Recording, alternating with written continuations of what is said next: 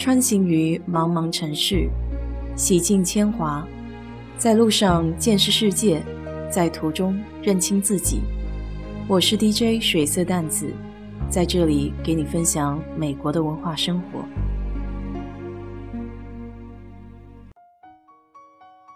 昨晚看做酸菜鱼的视频，这个小姐姐从自制腌芥菜开始，到亲自片鱼。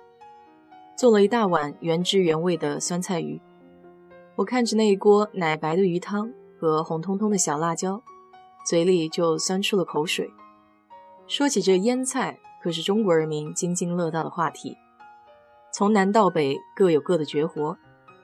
我还记得小时候，我妈最爱腌雪里红，腌好的雪菜切小段炒肉丝，再加几小粒红色的小尖椒做点缀。辣而不燥，口感酸爽，我很轻松就能解决两碗饭。那时候我妈还专门到校园里去找大石块，可以压在坛子上封闭空气。其实美国人也很爱吃腌制的菜，这里叫 pickle，有 pickled cabbage 腌白菜，pickled onion 腌洋葱，pickled garlic 腌大蒜。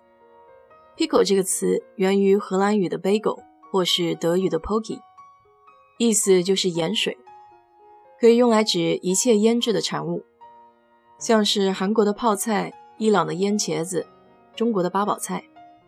当然，在美国最受欢迎的还是 pickled cucumber 酸黄瓜。美国人对酸黄瓜有种迷之痴恋，甚至 pickle 一词都已经逐渐演变成酸黄瓜的专属代言词，不用特意再说 pickled cucumber。美国这里腌的那种黄瓜跟国内吃的黄瓜长得不一样，国内的黄瓜又细又长，而美国的黄瓜又胖又短，是专门用来做酸黄瓜的。如果到超市里逛一圈，你会被一走廊的酸黄瓜种类给震惊到。不仅有不同的厂商，还有从酸度上从一到十分成各个级别。按分量来分，还有大大小小、高矮胖瘦、形态各异的瓶瓶罐罐。总之就是琳琅满目，让人目不暇接。可以说，充分的满足了各种人群男女老少对酸黄瓜的需求。就好像前两天张姐说的，日本的维生素，想的那是相当的周到。通常在吃汉堡、三明治或是烤肉的时候，来一点酸黄瓜可以解腻。但如果你以为仅仅这些是吃酸黄瓜的场景，那可就太小看美国人的想象力了。当然，他们在吃的方面一般比较粗犷，没有那么讲究。有人发明了酸黄瓜热狗，一整条酸黄瓜中间塞了一根肉肠，外面裹着面包，下油锅炸一炸，咬一口外酥里嫩，酸中带甜，满嘴肉香，真是让人欲罢不能。还有酸黄瓜配薯片，这是家庭自制简易版的乐事薯片，黄瓜口味儿。甚至还有人发明了酸黄瓜苏打水，我是没有喝过，不过想一下的话，似乎有点怪异。好在我本来也就不大爱喝苏打水。美国人对酸黄瓜爱到什么程度呢？他们居然有一个全国性的酸黄瓜日，就是每年的十一月十四日。其实聊到美国酸黄瓜的历史，就不得不提犹太人。尽管在18世纪末，酸黄瓜在美国已经是比较常见的食物了，但真正使其成为一道美食，而并非功能性的食物的，还要数随后迁移至此的犹太移民。对于生活在东欧的犹太人来说，腌制的菜是漫长冬日中为单调的面包和马铃薯。增添味道的最好配菜。Claudia Roden 的犹太食物之书便详细介绍了犹太迪罗的独特制作方法。人们先将洗净的黄瓜在温暖处晾晒，然后与大蒜、犹太盐、香料，还有适量的水一同放入一个巨大的木桶中，让它们独自在黑暗的地窖中发酵一个月以上。19世纪末到20世纪初。随着犹太移民大量涌入纽约城，传统的犹太酸黄瓜自然也受到了美利坚人民的追捧。在下东区，载满酸黄瓜的手推车随处可见。出售陈桶的腌制菜，后来成为了犹太社区最有利可图的一项业务。尽管酸黄瓜在美国如此受欢迎，但其发酵的过程耗时耗力，而且放置在木桶中的食物也不能得到更长时间的保存。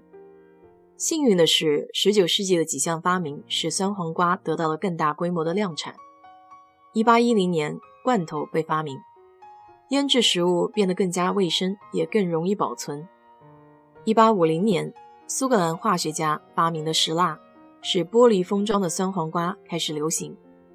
1858年，梅森罐的发明更是一劳永逸地解决了腌制食品加温、冷却、密封、存储的所有问题。这个时候，酸黄瓜的制作和保存的方法已经全部成型了。但到底为什么美国人民对酸黄瓜这么的痴迷，我始终也没有搞懂。我只知道，只要这个人是美国人。无论他来自东海岸还是西海岸，无论他来自于寒冷的阿拉斯加还是炎热的夏威夷，一定会对某一款酸黄瓜情有独钟。可能酸黄瓜与美国人来说，就好比羊肉串与新疆人，涮羊肉与内蒙人吧。好了，今天就给你聊到这里。如果你对这期节目感兴趣的话，欢迎在我的评论区留言，谢谢。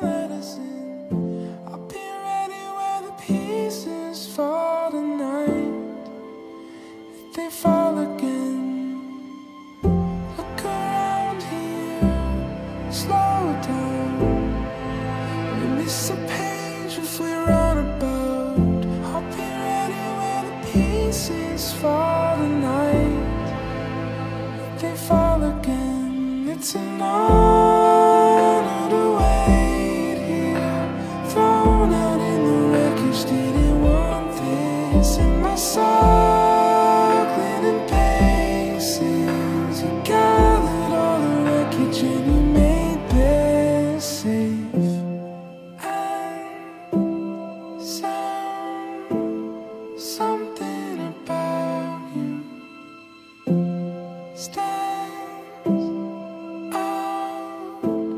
So.